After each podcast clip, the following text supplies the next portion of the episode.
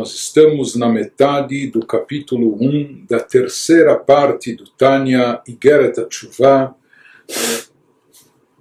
chamada Carta do Arrependimento. Essa terceira parte do Tânia se dedica essencialmente a esclarecer o conceito, a essência da Tshuva, o arrependimento e retorno a Deus. Então, o Alter na primeira parte, nos trouxe uma citação talmúdica que nos fala dos distintos tipos de capará, de expiação, necessários para os distintos tipos de pecados e transgressão. Existem pecados quando a pessoa transgrediu ou deixou de cumprir um preceito, um mandamento positivo, então basta apenas a chuva, o arrependimento para ele obter expiação e perdão. Porém, se a transgressão foi de um mandamento proibitivo, nesse caso não é suficiente apenas ativar o arrependimento, vai ser necessário também o dia do Yom Kippur para trazer expiação, a pessoa, a sua alma. Se a transgressão foi mais grave, não apenas um preceito proibitivo, mas passível também de caret, que é uma morte, excisão pelos céus, corte da alma, ou um pecado passível de, de pena de morte, até pelo Beitim, pelo Sinédrio, conforme, conforme vigorava na época do Beit HaMikdash, de acordo com a lei da Torá, seja para pecados, transgressões mais graves, como assassinato ou coisa assim. Então, nesse caso, apenas a chuva não é suficiente, não é bastante, e só o arrependimento não resolve, tampouco o dia de Yom Kippur. Tudo isso serve apenas para deixar a pena pendente, ou seja, suspender a aplicação de qualquer castigo e punição. Enquanto ele se arrependeu, fez chuva e veio o dia da expiação, o dia do Yom Kippur, mas somente através de sofrimentos que a pessoa passa no decorrer da sua vida, ele é afligido de sofrimentos, esses sofrimentos vão lhe trazer, vão completar a expiação da sua alma pelo pecado grave cometido. Isso ele nos trouxe no Talmud e ele intercalou explicações eh, místicas, nos esclarecendo o efeito dos preceitos positivos, dos mandamentos proibitivos, quais seriam mais elevados, ou eh, quais seriam mais fáceis, por assim dizer, de, de obter expiação e qual é o nível e alcance da expiação, se ela resolve, se ela retifica a nível individual, pessoal do sujeito, ou também se ela recupera o efeito espiritual, cósmico que uma mitzvah causa, etc. Tudo isso nós vimos então na primeira parte do capítulo. Prossegue agora o Alter Ebe na segunda metade do capítulo 1 de Geret Tshuva, nos dizendo que primeiro nós devemos definir a mitzvah de Tshuva. E na realidade, toda a proposta dessa terceira parte do Tânia é definir de forma clara qual é a essência da Tshuva. Porque há uma literatura vasta sobre o assunto de Tshuva, de arrependimento, penitência, retorno a Deus, mas o que é realmente a essência da chuva. A isso se propõe um Alter Rebbe.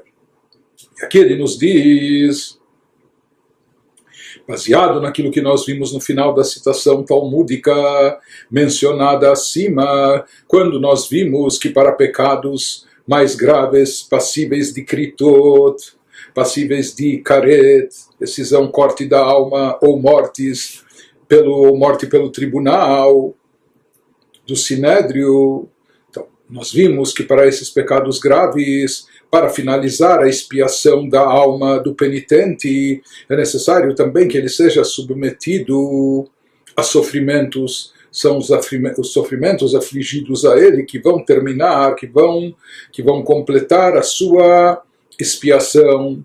E agora o Alter nos explica no que consiste o trabalho espiritual da pessoa nesse sentido.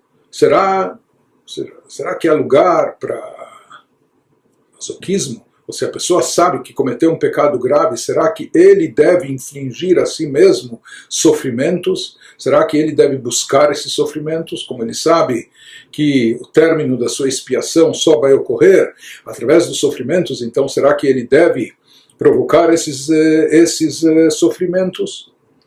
Aqui ele nos diz, vai nos esclarecer o Alter Ebe, que o trabalho espiritual da pessoa consiste em quê?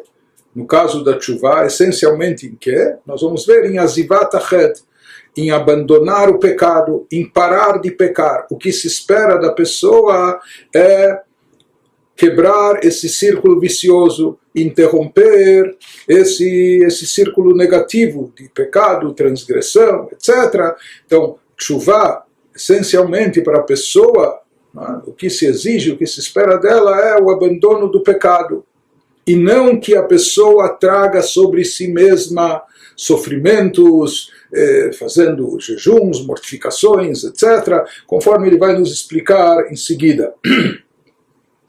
והנה מצוות התשובה מן התורה היא עזיבת החטא בלבד.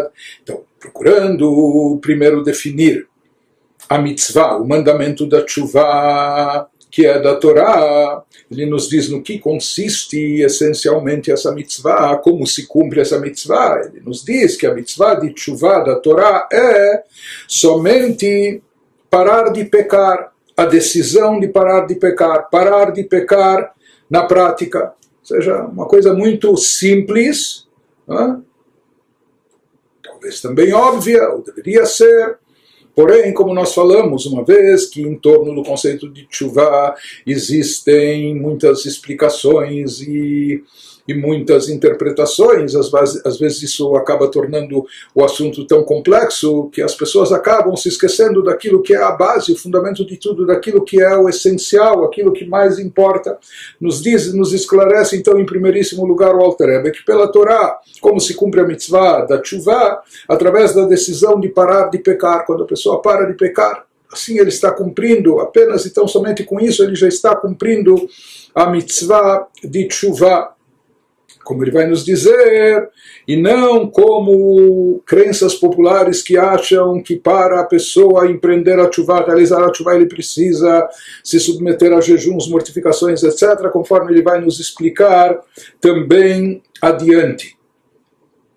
Ele nos fala de onde nós sabemos e percebemos isso, os três primeiros capítulos do Igeret Tshuva, da Carta da Tshuva, Nesses três primeiros capítulos, o Alter Rebbe se dedica a explicar o conceito de tshuva mais na parte revelada da Torá, baseado naquilo que consta nas escrituras, naquilo que consta no Talmud, naquilo que nós encontramos na Halachá, naquilo que está presente nos livros de Mussar, de ética judaica. A partir do quarto capítulo em diante, o Alter Rebbe vai explicar o conceito de tshuva mais baseado nas obras místicas, no campo esotérico, na parte profunda da Torá, na Kabbalah, na Hassidut.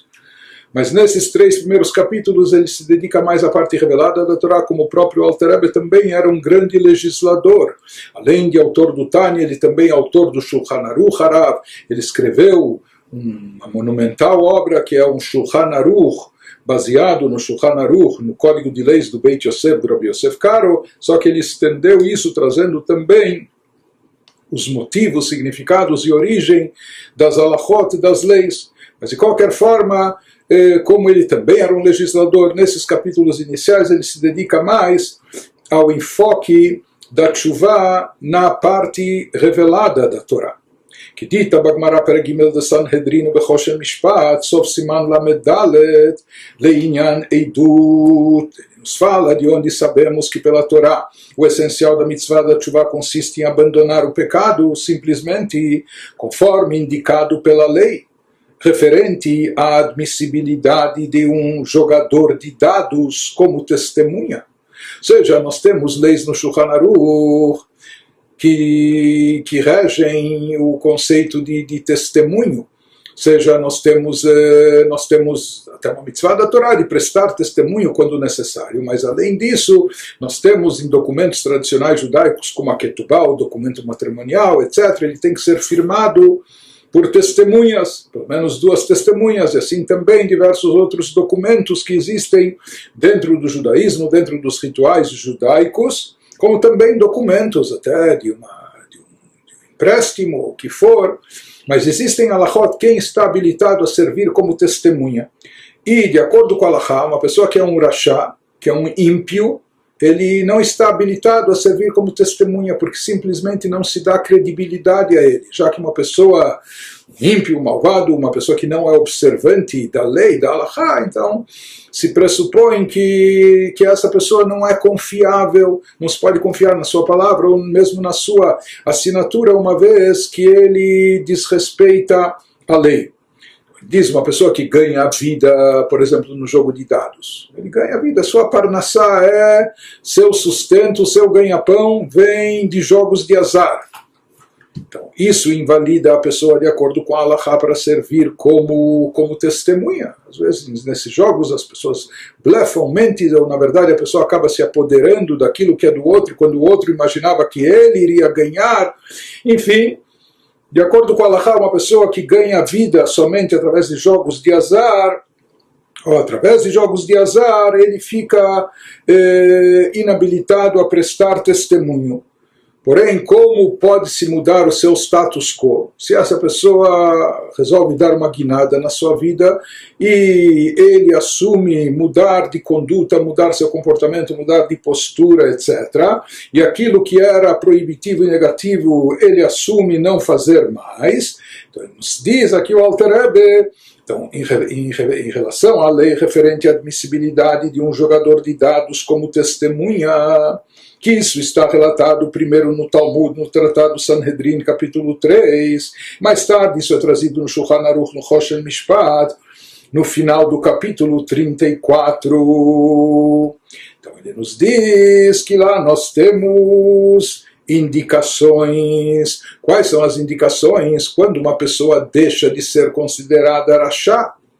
Um ímpio, um malvado, ou seja, que ele fez chuva, se aceita, ou se aceita a premissa de que ele se arrependeu, que ele se regenerou e que ele retornou ao caminho certo e, portanto, a palavra dele tem que ser aceita, devemos dar valor à palavra dele, seja a palavra verbal ou a palavra escrita, a sua assinatura.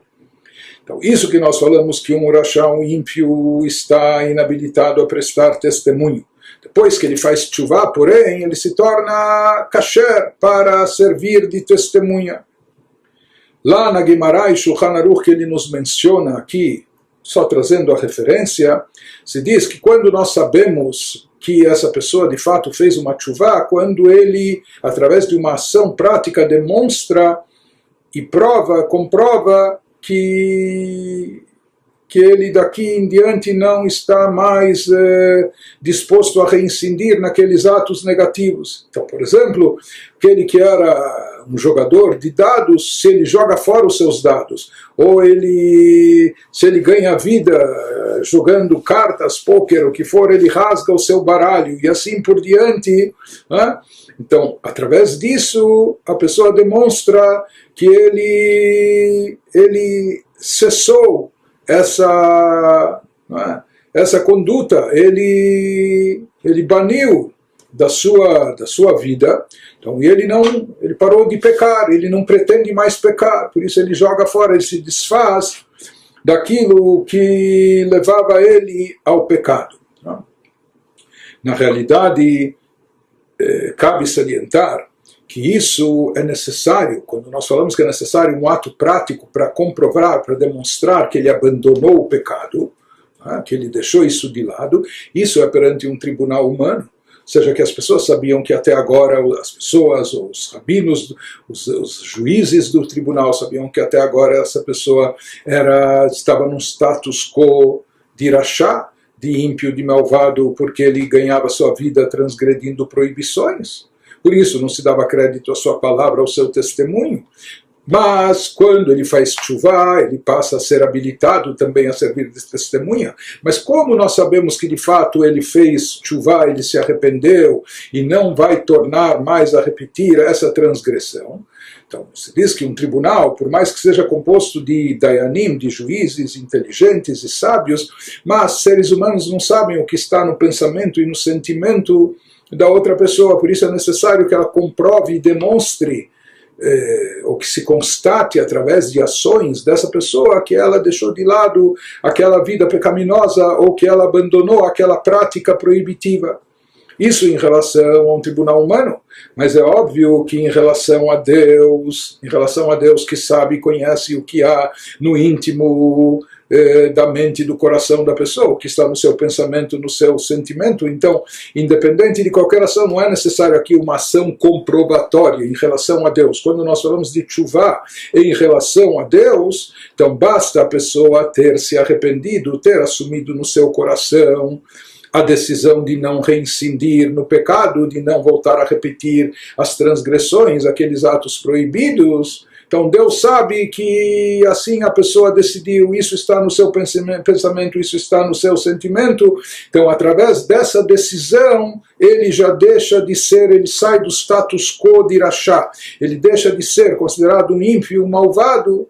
Essa chuva, portanto, no momento que a pessoa decidiu parar de pecar, né, interromper esse círculo vicioso, deixar de pecar. Então, com isso, ele já cumpriu a mitzvah de chuva, e isso é suficiente para ele deixar de ser considerado um rachá, um ímpio e um malvado. Prossegue o Alter e nos diz. Ou seja, nós vemos aqui dessas citações que o que significa de fato a chuva, ou essencialmente o que é a chuva, abandono do pecado, apenas e tão somente mesmo, sem a pessoa ter feito uma série de outras coisas mais que, que os livros trazem associados a chuva. Rezar, pedir perdão, suplicar, ou etc., ou agir de diversas formas e maneiras. Mas nós vemos aqui que essencialmente pela Torá a base de tudo é o que, no que consiste na prática a mitzvah de chuva em abandono do pecado, em deixar de pecar. A pessoa decidir que não vai mais pecar e não vai se rebelar contra Deus. Continua o Rebbe nos diz, ou seja, o que, no que consiste isso? Dehainu sheigmor belibo belev shalem. לבל ישוב עוד לכסלה, למרוד במלכותו יתברך, ולא לעבור עוד מצוות המלך חס ושלום, הן במצוות עשה, הן במצוות לא תעשה.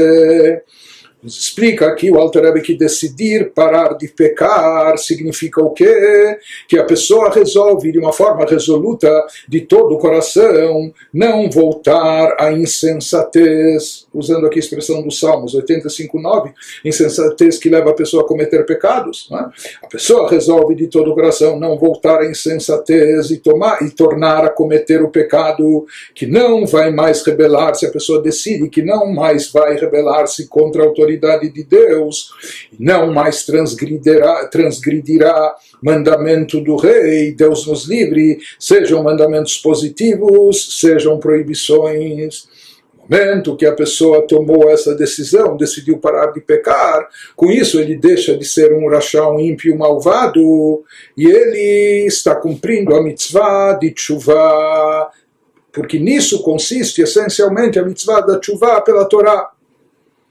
Complementa o Alter nos dizendo, Vezeu Ikar Perush Lashon Tshuva, Lashuv El Hashem Bechol Libo Bechol Nafsho, Leovdo Velishmor Kol Mitzvotav. Isso esclarece o sentido principal, etimológico, do termo Teshuvah, que vem do verbo lashuv em hebraico, que significa voltar e retornar. Então, isso esclarece o sentido principal do termo Teshuvah, que significa literalmente retorno. Ou seja, no que consiste a chuva? Em retornar a Deus. A pessoa retorne a Deus com todo o seu coração e com toda a sua alma para servi-lo e cumprir cuidadosamente todos os seus mandamentos. Então, isso, nos diz o Altareba, está expresso no próprio termo tshuva, na tradução literal do termo tshuva, que indica também a essência do conceito, que tshuva consiste em voltar, retornar. fazer um retorno, que a pessoa estava no lado errado da estrada, ele faz, ele toma um retorno e volta para o caminho certo seja, através disso que a pessoa assume sobre si, ele diz, sabe o que? Ele não vai mais cometer o pecado da transgressão, por mais que isso lhe atrai, por mais que ele quer e deseja, mas ele não vai fazer isso que é proibido, seja, por quê? Porque a pessoa assume sobre si o jugo celestial, o jugo da vontade divina, e ele sabe, ele assume que está aqui para servir a Deus, que essa é a sua missão. Isso se expressa, isso se manifesta através disso que a pessoa assume sobre si a observância das mitzvot, assume sobre si o jugo do reinado celestial, etc. E através disso, isso significa, isso implica também que ele assume o compromisso de, de praticar, de cumprir as mitzvot. Como e ele nos traz reforço disso das escrituras, conforme está escrito em Isaías 55, 7. Ya'azov Rasha Darko. וישאב אל מחשבותיו וישוב אל השם וגומר, conforme está escrito, abandone o perverso seu caminho. Seja como a pessoa faz chuva, quando o perverso, aquele que quer achar, quando ele abandona seu caminho na prática, e o iníquo, ele, quando o iníquo, ele abandona seus pensamentos e retorne para Deus, etc. Então ele nos diz que nessa, nessa passagem, nesse versículo, está claro que o conceito de chuva, de volta a Hashem, de retorno a Deus, consiste nisso, da pessoa abandonar o pecado, o caminho do mal, ou os pensamentos pecaminosos, retornando à trilha certa, ao caminho de Deus. E ele prossegue, o Alter Rebbe nos trazendo também eh, mais provas e evidências das escrituras, que o conceito da chuva, na verdade, tudo que o Alter vai trazer aqui adiante, ele está, ele está aqui empenhado em nos comprovar que a chuva não é jejuns, não é mortificações, não é autoadmoestação ou coisa assim, mas sim, chuva é o abandono do pecado e não os jejuns que a tshuva consiste em voltar a Deus assumindo o jugo divino. O beparshat nitzavim ktiv shavta ad Hashem Elokecha veshamata bekolo vegomer bechol levavcha vegomer shuv Israel ad Hashem Elokecha vegomer hashiveinu Hashem Elecha então ele nos traz outras evidências das escrituras na porção da Torá denominada Nitzavim, no final do Deuteronômio está escrito: retornarás para Deus, teu Deus, escutará sua voz. No que, que consiste esse retorno? Obedecer, escutar a voz de Deus, cumprindo os, os, os preceitos com todo o teu coração, etc. Ou, como encontramos também no profeta Oséias 14, 2, retorna, ó Israel, para Deus teu Deus. Então, esse chamado do profeta para retornar é abandonando o caminho negativo, o pecado, etc. Ou, como encontramos no livro de Lamentações 5:21, ó Deus, faze-nos retornar a ti, etc. Ou seja, chuva é retorno, aquele que estava afastado, como ele estava afastado através da prática de transgressões, cometendo pecados. Se diz volte, retorne, significa pare de pecar não é? interrompa esse círculo vicioso, pare de contrariar a vontade de Deus e retorne ao seu caminho.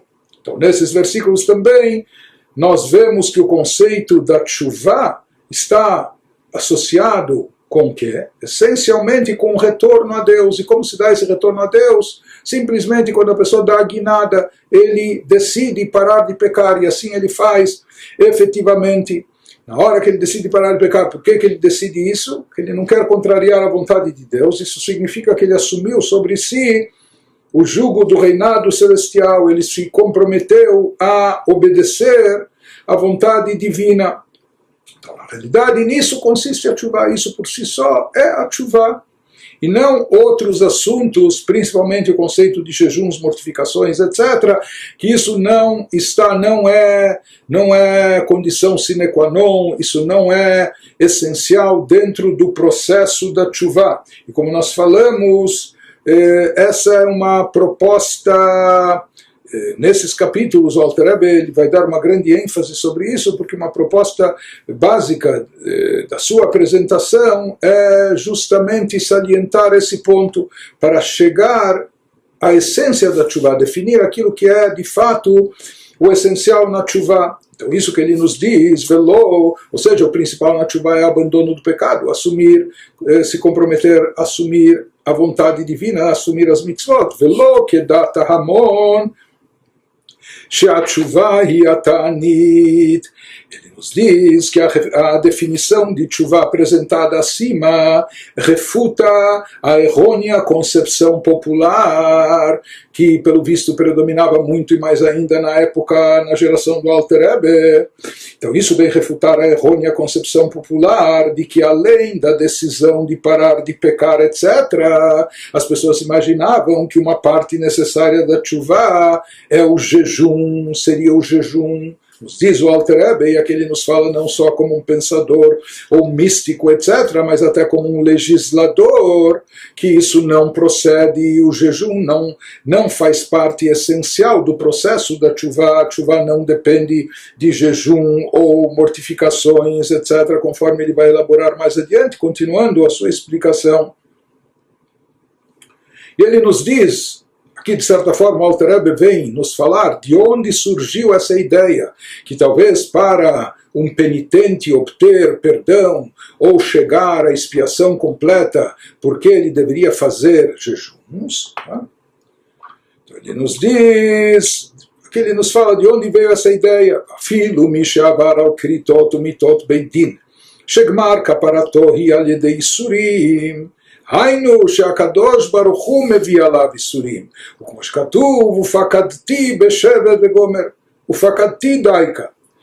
Nos fala mesmo que o indivíduo tenha cometido uma transgressão daquelas transgressões muito graves, daquela terceira categoria que nós mencionamos na passagem talmúdica, aquela transgressão que é passível, que é punível com caret, que é o corte da alma ou pena de morte. E nós vimos que esse tipo de transgressão, cuja expiação completa só é obtida por meio de sofrimento, conforme aprendemos acima, mas ele nos faz aqui uma ressalva importante. Isso significa, porém, que Deus lhe infligirá sofrimento, e não que ele próprio deva fazê-lo por meio de jejum. Como está escrito, punirei seu crime com vara. O verbo punirei, na primeira pessoa do singular, é uma referência ao fato de que o próprio Deus, Deus fala, eu punirei, deixe na minha mão. Eu punirei seu crime com vara, né? como dizendo essa vara representa os sofrimentos, mas isso é uma referência ao fato de que o próprio Deus inflige o sofrimento da vara, entre aspas, ao pecador, mas não que a própria pessoa vá infligir sofrimentos para si.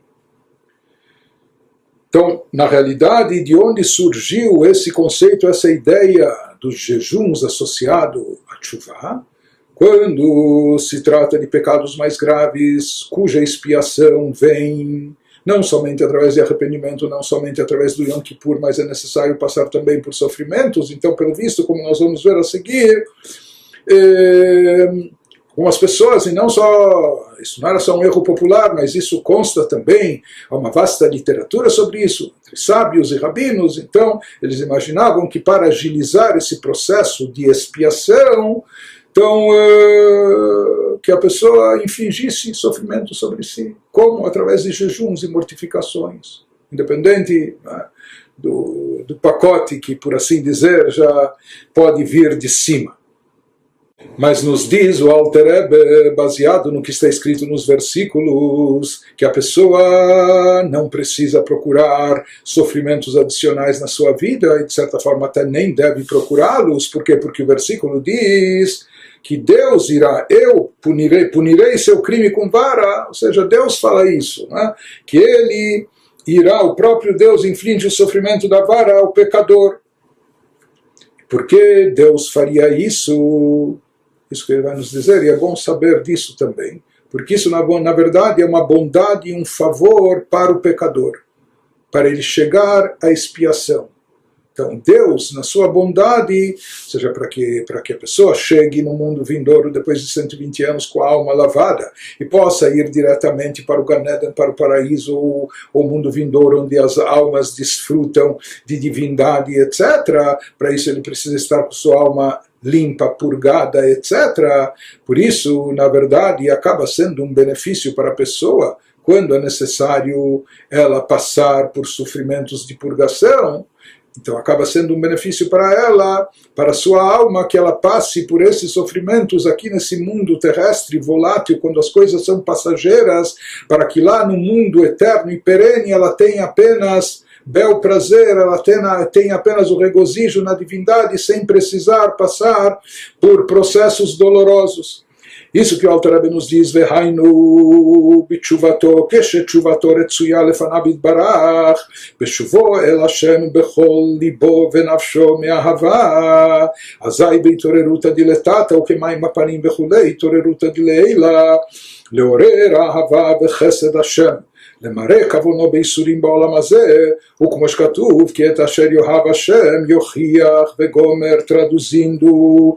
Isso significa que, quando nos fala o versículo que Deus diz, punirei seu crime com a vara, ele nos diz, mas que isso partirá de Deus, isso significa que quando alguém faz uma chuva aceitável para Deus, por ele ter retornado a Deus com todo o seu coração e alma, seja que a sua chuva é aceita por Deus, porque Deus sabe que ele está fazendo uma chuva sincera e genuína, retornando a Deus com todo o seu coração e alma por amor. Então Deus retribuirá o amor a essa pessoa penitente como, pode parecer paradoxal e doloroso eh, aos nossos olhos superficiais, mas como nós falamos, como antecipamos, isso é um favor para a pessoa, para a alma. Deus retribuirá o amor, lhe infligindo sofrimento, a fim de depurar sua alma, de purificá-la e limpá-la aqui que isso é muito melhor do que deixar isso a longo prazo para mais tarde. Então, com despertar de baixo, na linguagem cabalística, com despertar de baixo, isso é a linguagem do Zohar, há um despertar correspondente de cima. Ou seja, quando nós nos despertamos espiritualmente aqui embaixo, isso causa um movimento, causa uma reação também no plano superior, acima, como na água o rosto reflete o rosto. Assim, o coração do homem, o homem, são as palavras do rei Salomão em Provérbios 27 e 19, que já mencionamos, que há um efeito de reciprocidade, assim como a água reflete o semblante da pessoa que está diante dela, tem um efeito espelho. Da mesma maneira, há um efeito de reciprocidade quando nós através da nossa chuva aqui embaixo do nosso arrependimento, a nossa volta a Deus, quando assumimos nos comprometer a cumprir a vontade divina e não transgredi-la, demonstramos o nosso amor a Deus. Então isso desperta o amor de Deus para conosco também. E em função disso, são, quando necessário, são enviados sofrimentos lá de cima por Deus para a alma, para a pessoa, para depurá-la, para purgá-la, para limpá-la de forma tal que ela possa estar límpida, pura, eh, intacta, eh, imaculada, enfim. Isso, como nós dissemos, é um favor para a alma. Ou seja, ele nos diz o retorno a Deus por amor. Desperta o amor e a bondade de Deus para depurar o pecado do sujeito por meio do sofrimento neste mundo. E como ele vai nos enfatizar em alguns lugares aqui no Igeret Tshuva, na realidade é muito mais conveniente, interessante para a alma passar por algum sofrimento nesse mundo, que esse mundo é passageiro, e os sofrimentos também são passageiros e limitados, mais do que deixar essa purgação e depuração para o mundo vindouro, onde lá é mundo perene, eterno, enfim, lá a coisa é mais, mais pesada. Então, na verdade, acaba sendo um benefício para uma, uma, expressão da bondade de Deus, para depurar o pecado do sujeito por meio do sofrimento neste mundo, conforme está escrito, pois Deus repreende a quem ele ama. Assim como um pai, um pai que ama o filho repreende o filho. Se é o filho do vizinho que está fazendo uma bobagem, talvez ele não vai interferir, não é da sua conta. Mas quando é o seu próprio filho e ele ama o filho e ele quer que o filho siga pelo bom caminho, etc., e ele vê o filho fazendo algo errado, então ele vai ir e repreendê-lo. Da mesma forma, isso que ele nos diz, Deus repreende, sabe quem? A quem ele ama. Por isso, justo aquele o penitente que demonstrou, demonstra amor a Deus, ele também desencadeia um amor de Deus para si. E, em função disso, Deus irá eventualmente mandar alguns sofrimentos para a alma desse sujeito aqui, encarnada nesse mundo agora, a fim de depurá-la, a fim de, de limpá-la e deixá-la íntegra, límpida e pura já que existe esse conceito de reciprocidade da forma que a pessoa age, assim também Deus age com ela. Portanto, já que ela fez uma chuva, está fazendo uma chuva por amor, está retornando a Deus por amor a Ele, então isso desperta também um amor de Deus para com essa pessoa de forma mais intensa. E esse amor também vai levar a essa depuração do seu pecado com o intuito de limpar a sua alma de toda, de toda aquela sujeira espiritual que aderiu a ela.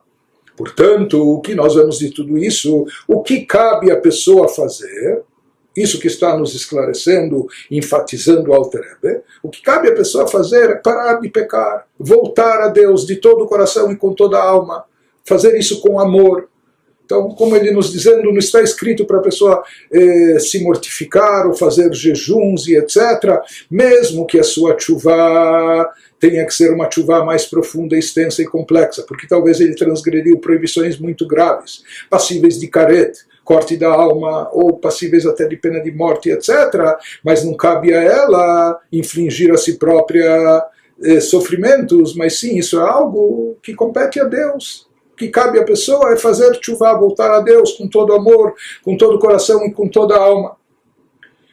Por isso ele nos diz, inclusive trazendo os livros de Allah, os livros que enumeram as mitzvot da Torá, explicando-as.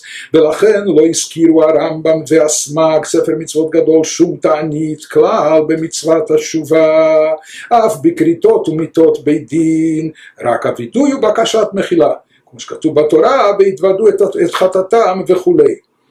Não há, portanto, diz o Alter nenhuma menção do jejum como componente da mitzvah da tshuva nos livros de Alahá, nas codificações do Rambam, nos, no, na obra de Maimônides, desculpe, ou no Sefer Mitzvot Gadol, que é uma obra que reúne todas as mitzvot da Torá, então lá, em associação a chuva, não é mencionado o jejum, nem mesmo para as transgressões mais graves, aquelas transgressões que nós vimos que são puníveis com careta ou pena de morte, isso não é mencionado. Ou seja, mesmo que nós vimos na Gemara que a expiação dessas, dessas, dessas transgressões passa também por, por, por, por uh, sofrimentos, mas, em termos de Allahá, Allahá vem dizer o que nós devemos fazer. O que nós devemos cumprir, como nós devemos agir para cumprir uma mitzvah. Para cumprir a mitzvah de chuva, esses legisladores, eles não trazem em absoluto o conceito de jejuns ou mortificações. Portanto, ele nos diz, por isso Maimônides não menciona o conceito de jejuns associado a chuva, uma vez que, como nós falamos, isso que o Alter está enfatizando, a mitzvah da chuva pela Torá consiste apenas, então, somente em abandonar o pecado na prática. Mas existem alguns adendos que estão associados, relacionados com a chuva, mesmo pela Torá ou pela Alahá. Por exemplo, a confissão do pecado. Isso consta na própria Torá que aquele que pecou é uma mitzvah, que ele confesse o seu pecado, admita que pecou, confessando verbalmente diante de Deus e pedindo perdão divino. Mas mais do que isso, jejum, etc., isso não está mencionado na Torá e tampouco é trazido na Halachá. Ou seja, Aqui nós vemos que por mais que o objetivo e intuito da chuva, do retorno, arrependimento a Deus, arrependimento e retorno a Deus, é levar a capará, levar a alma, levar a pessoa até a expiação, e às vezes a expiação passa também por sofrimentos, mas isso é o resultado. E esse resultado não, não está nas nossas mãos e nem depende de nós, e essa não deve ser a preocupação da pessoa. A pessoa deve fazer. O que ele tem que fazer? Ativar, parar de pecar, eventualmente confessar o pecado, etc. Mas o resultado, quando, como vai vir acaparar a expiação e o perdão total, isso não é da sua alçada, isso está nas mãos de Deus. É? Por isso ele nos diz: a pessoa não deve se auto-infligir sofrimentos ou mortificações, como jejuns, etc. Isso que ele nos fala, os únicos requisitos adicionais mencionados nessas obras de Allahá são a confissão oral, confessar o pecado, e o pedido de perdão a Deus pelos pecados cometidos. Como está escrito na Torá, confessarão seus pecados, etc., em números 5, 7. Então, eh, só vamos esclarecer aqui quando a gente fala em jejuns de chuva. Existem jejuns, por exemplo, jejum de Yom Kippur, ou jejum de Tisha B'Av. Yom Kippur é uma mitzvah da Torá, o jejum está escrito na Torá. Né? Inclusive, é, quando nós falamos de coisas passíveis de caret, então isso envolve como profanação do Yom Kippur, mas enfim. E nós temos nas escrituras aquelas datas de luto, né? Tisha B'Av, mais célebre de todas, 17 de Tammuz, 10 de Tevet, etc. Isso são jejuns que estão nas escrituras. Então, esses jejuns pela Allahá são datas, ou são datas bíblicas de observância do jejum, como Yom Kippur, ou das escrituras, datas de luto nacional. Então, isso consta no Shulchan Aruch. Essas são datas, esses são jejuns que fazemos por sinal de luto, nas datas associadas com a destruição do templo, ou por chuva no dia de Yom Kippur, por prescrição da Torá. Então, esses jejuns estão no Shulchan Aruch. Agora, além disso, nós vamos ver que haviam jejuns adicionais que a pessoa assume sobre si. Havia pessoas que jejuavam, tinha alguns que jejuavam toda segunda e quinta-feira também. Né? Ou, como nós vamos ver, buscando expiação, perdão e etc., jejuns que não estão prescritos na Torá, que não estão prescritos no Shulchan Aruch, na Halachá, mas que a pessoa assumia sobre si com o intuito de buscar expiação, de buscar eh, penitenciando-se, de buscar perdão divino e etc. Então é sobre esses jejuns que ele está tratando aqui, dizendo, nos enfatizando que esses jejuns não fazem parte essencial do conceito e do processo da chuva. Prossegue o Alter bem nos diz ainda, evidenciando isso, ele eh, procurando analisar esse assunto por todos os seus, em todos os seus aspectos, por todas as suas facetas Então ele nos diz, o Mashekatuv, Mashkatuv Beyoel, שובו עדיי בכל לבבכם בצום ובבכי גומר, היינו לבטל הגזירה שנגזרה למרק עוון הדור על ידי ייסורים בהרבה. Quanto ao que consta no livro de Joel, do profeta Joel 2,12, e lá o profeta diz ao povo: Retornai a mim em nome de Deus, retornai a mim com todo o vosso coração, e com jejum e com pranto. Então, aqui, à primeira vista, quando a gente lê literalmente e superficialmente o versículo, o conceito de retorno parece estar associado com jejum, retornai a mim, assim fala Deus pela boca do profeta, retornai a mim com todo o vosso coração e com jejum e com pranto, etc. Mas ele nos esclarece que o jejum requerido por Joel na sua época não consistia em um ato de chuva para espiar pecados do passado, e sim para persuadir Deus a anular um decreto celestial que fora emitido com a finalidade de purgar o pecado da geração. Lá o objetivo do jejum era outro, não era purgar, espiar pecados do passado, depurando a alma, etc., mas sim era em função de um eventual evento que iria acontecer no futuro, que tinha sido antecipado pelo profeta, que haveria uma praga muito forte de gafanhotos que iria consumir toda a colheita, toda a plantação, toda a safra do ano. Isso iria trazer um grande sofrimento. Isso era em decorrência de algum pecado cometido, etc. E eles foram advertidos pelo profeta que antecipou essa praga. E para tentar evitar essa praga, com o objetivo de, de comutar esse decreto que estava previsto para um, para um futuro breve, aí vem esse, esse chamado de Deus por intermédio do profeta, retornai a mim com todo o vosso coração e com jejum e comprando. Mas aqui o jejum, na prática, por exemplo, nós também tínhamos, né, encontramos no Talmud, na Alahá, jejuns quando há seca, quando há estiagem ou falta chuvas, etc. Mas esses jejuns não estão associados essencialmente a chuva.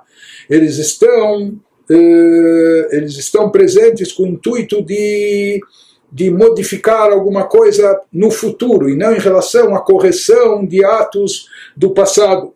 Isso que ele nos fala, que o objetivo desses jejuns mencionado em Joel era de anular um decreto celestial que for emitido com a finalidade de purgar o pecado da geração, a saber, um decreto de sofrimento futuro por meio da fome após uma praga de gafanhotos. Então ele nos diz que na realidade, mesmo esse tipo de jejum não tem a ver com a essência, essencialmente não tem a ver com chuva.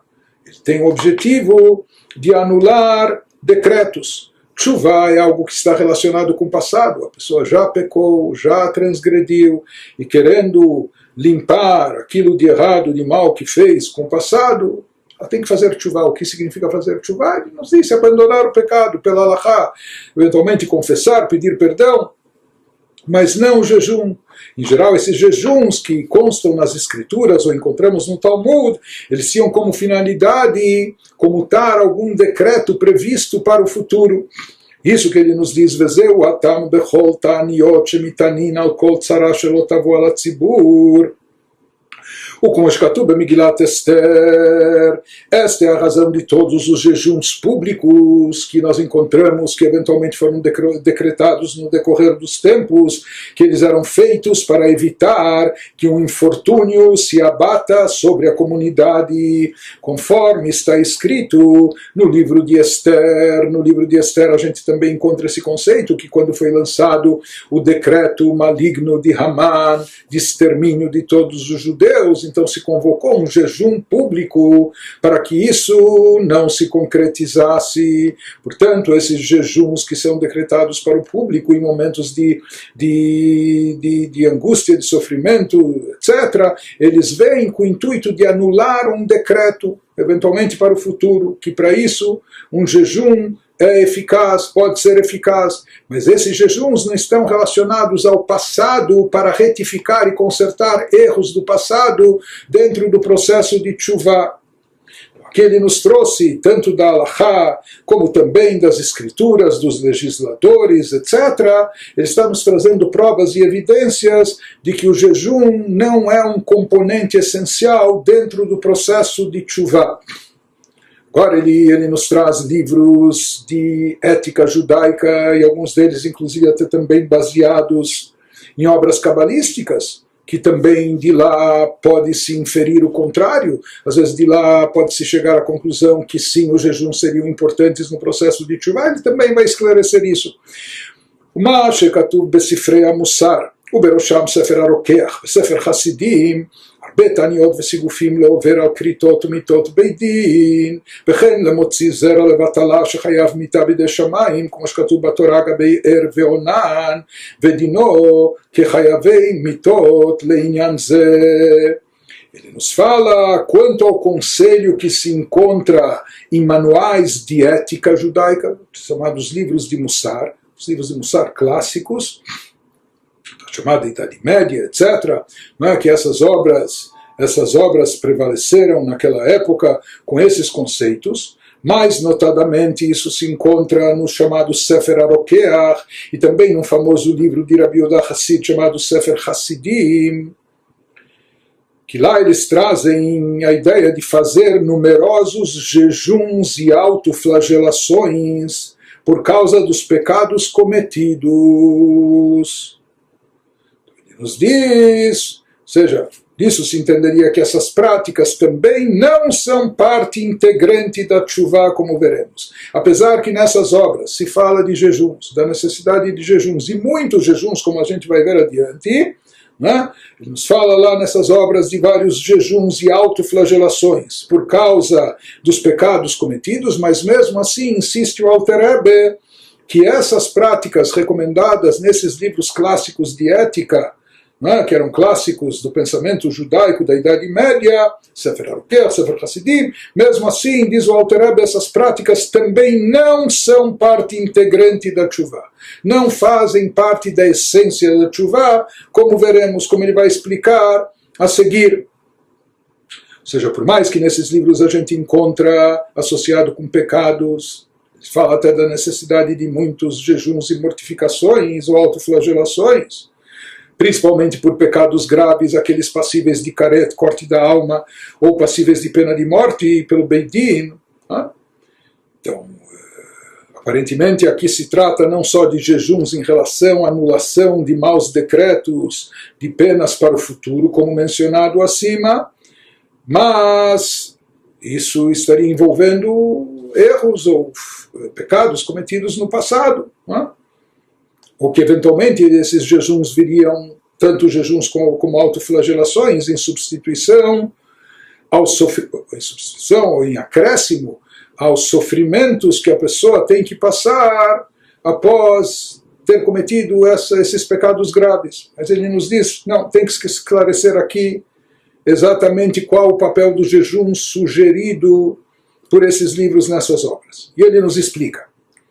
היינו כדי להינצל מעונש איסורים של מעלה חס ושלום, וגם כדי לזרז ולמהר גמר כפרת נפשו, וגם אולי אינו שב אל השם בכל ליבו ונפשו מאהבה, כי אם מאירה, ele vai nos trazer aqui três motivos e razões por que esses mestres do Mussar da ética judaica trouxeram esses jejuns e autoflagelações nas suas obras associadas a Tshuva pelos pecados mais graves. E ele nos diz que os livros de Mussar recomendam esses jejuns para quem comete uma transgressão, punível com caret ou pena de morte, e não só careta ou pena de morte, mas também não só esses tipos de transgressões, mas também para quem emite sêmen em vão, que de acordo com os nossos sábios é um pecado punível com morte por ação do, de Deus, conforme consta na Torá a respeito de Er e Onan. Er e Onan eram filhos de Eudá, e eles eh, não queriam que a mulher engravidasse, enfim, para não perder sua beleza. Enfim, inclusive do nome Onan é que vem a expressão onanismo. Então eles acabavam desperdiçando sêmen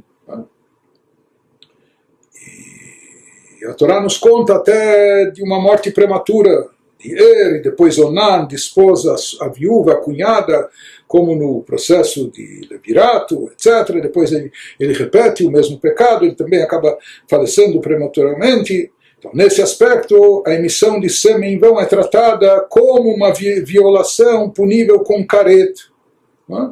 como se fosse algo passível de caret, tanto caret está nas mãos dos céus, não é? E existe aquele conceito que ele nos falou, de morte por ação do céu. Então, de qualquer forma, eh, nesses livros, quando se trata ou de pecados graves, como a gente falou, assassinato, que é passível de pena de morte pelo tribunal, ou passível pecados passíveis de, de caret, né? o técnico disse seria profanação do Yom Kippur, etc ou esse caso que ele nos traz aqui da emissão de sêmen em vão. Então, em relação a esses pecados ou pecados como esses, nesses livros de Mussar, se encontra eh, a necessidade, a orientação de se fazer jejuns e autoflagelações. Mas ele nos diz por que, que eles trouxeram, ele nos traz três motivos por que eles trouxeram, para esclarecer que esses são motivos são motivos, eh, vamos dizer assim, colaterais, ou são, são anexados ao conceito, mas ele vai nos explicar os motivos para, inclusive, salientar que eles não fazem parte da essência da chuva. mas sim são como um adendo. Esses jejuns indicados em livro de Mussar, ele nos fala em primeiro lugar, não estão ligados à mitzvah de tshuva de modo algum, porque como falamos, tshuva significa abandonar o pecado, parar de pecar, eventualmente confessar e pedir perdão e etc. Isso já é tshuva pela Torá, pela Allahá. Esses jejuns mencionados nessas obras não estão ligados à mitzvah de tshuva de modo algum, ah, então por que, que eles recomendam esses jejuns? Eles têm a intenção de evitar o castigo por meio de sofrimento infligido pelo céu. Deus nos livre. Então ele diz uma explicação, um motivo por que, eles sugeriram isso. Como sabiam que para esse tipo de, para essa categoria de pecados, nós vimos que expiação passa não só por chuva, arrependimento não só pelo Yom Kippur, dia do perdão, mas também por sofrimentos. Então, de repente, uma pessoa eh, medita e reflete, ele prefere, em vez de esperar os eh, em vez de esperar os sofrimentos de cima, ele prefere se antecipar, ou até para evitar eh, o castigo por meio de sofrimentos infligido pelo céu. Deus nos livre, então ele prefere ele próprio se autoflagelar, ele próprio jejuar, e o jejum eh, lhe traz sofrimento. Então esse seria um motivo porque foi sugerido essa prática de jejuns associados a esse tipo grave de transgressões. Também se poderia responder que os jejuns aconselhados nos livros de Mussar têm o propósito de acelerar a expiação completa da alma do indivíduo concedida por Deus. Deus é muito bondoso e misericordioso e talvez por isso ele nos dá muito crédito para pagar em, em eh, longas e diminutas prestações. Talvez tenha que passar por sofrimentos, mas isso não vem numa tacada só, de uma vez só. Talvez isso é parcelado durante muito tempo, mas talvez essa pessoa tenha pressa, talvez essa pessoa queira acelerar a expiação completa da alma. E talvez quando isso estiver nas mãos de Deus, tem que passar por sofrimentos pelo que ele cometeu, mas nas mãos de Deus isso pode ser um longo e extenso processo, porque ele vem de forma muito, muito leve, pausada, intercalada, mas aqui a pessoa quer acelerar o processo, quer chegar logo à expiação, por isso ele se antecipa e ele se submete, se autossubmete a todos esses jejuns. Ou um terceiro motivo poder-se-ia responder ainda que os textos de Mussar recomendam jejuns porque talvez a pessoa não tenha retornado para Deus com todo o seu coração e alma por amor e sim por temor.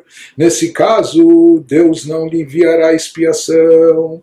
Talvez a pessoa tenha receio ou ela sabe que a sua chuva não é num nível tão elevado e que lhe fez chuva, talvez não por amor a Deus, mas sim por medo do castigo, por temor, pelo que for.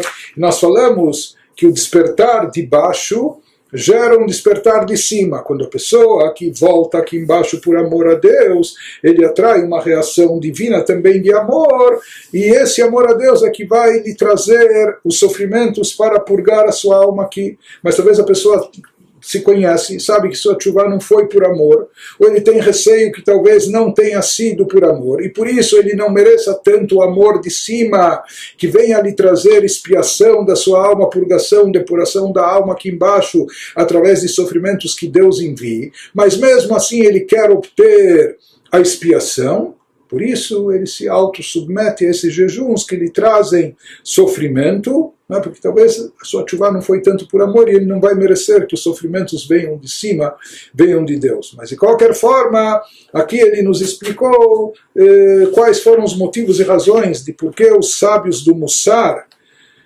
das obras clássicas de ética judaica, também trouxeram conceito de jejuns e, e mortificações associados aos pecados graves cometidos pela pessoa, por mais que eles não fazem parte essencial da chuva, seria por esses motivos específicos que o Alter Rebbe nos trouxe, mas ao mesmo tempo sempre lembrando, enfatizando esclarecendo que nas obras de Allah que indicam o que na prática é imperativo, obrigatório para o Yehudi fazer no contexto. Então por isso ele nos diz, nesse contexto, no contexto da Allah de legislação, que representa o que um Yehudi tem que fazer na prática, aquilo que é imperativo, obrigatório, Maimônides e outros legisladores, em absoluto, eles não trazem o conceito, a necessidade de jejuns dentro do processo da chuva. Porque a chuva, essencialmente, como dissemos, consiste em abandonar o pecado.